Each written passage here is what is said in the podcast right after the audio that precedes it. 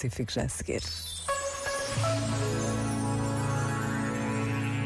Vivemos no tempo dos lembretes, tantas são as coisas que nos ocupam os dias. Precisamos de não esquecer compromissos, tarefas, pessoas, uma mensagem escrita no ecrã do telemóvel, um toque que nos lembra algo. São formas que encontramos para conseguir não falhar aqui e ali. E ainda bem que assim é.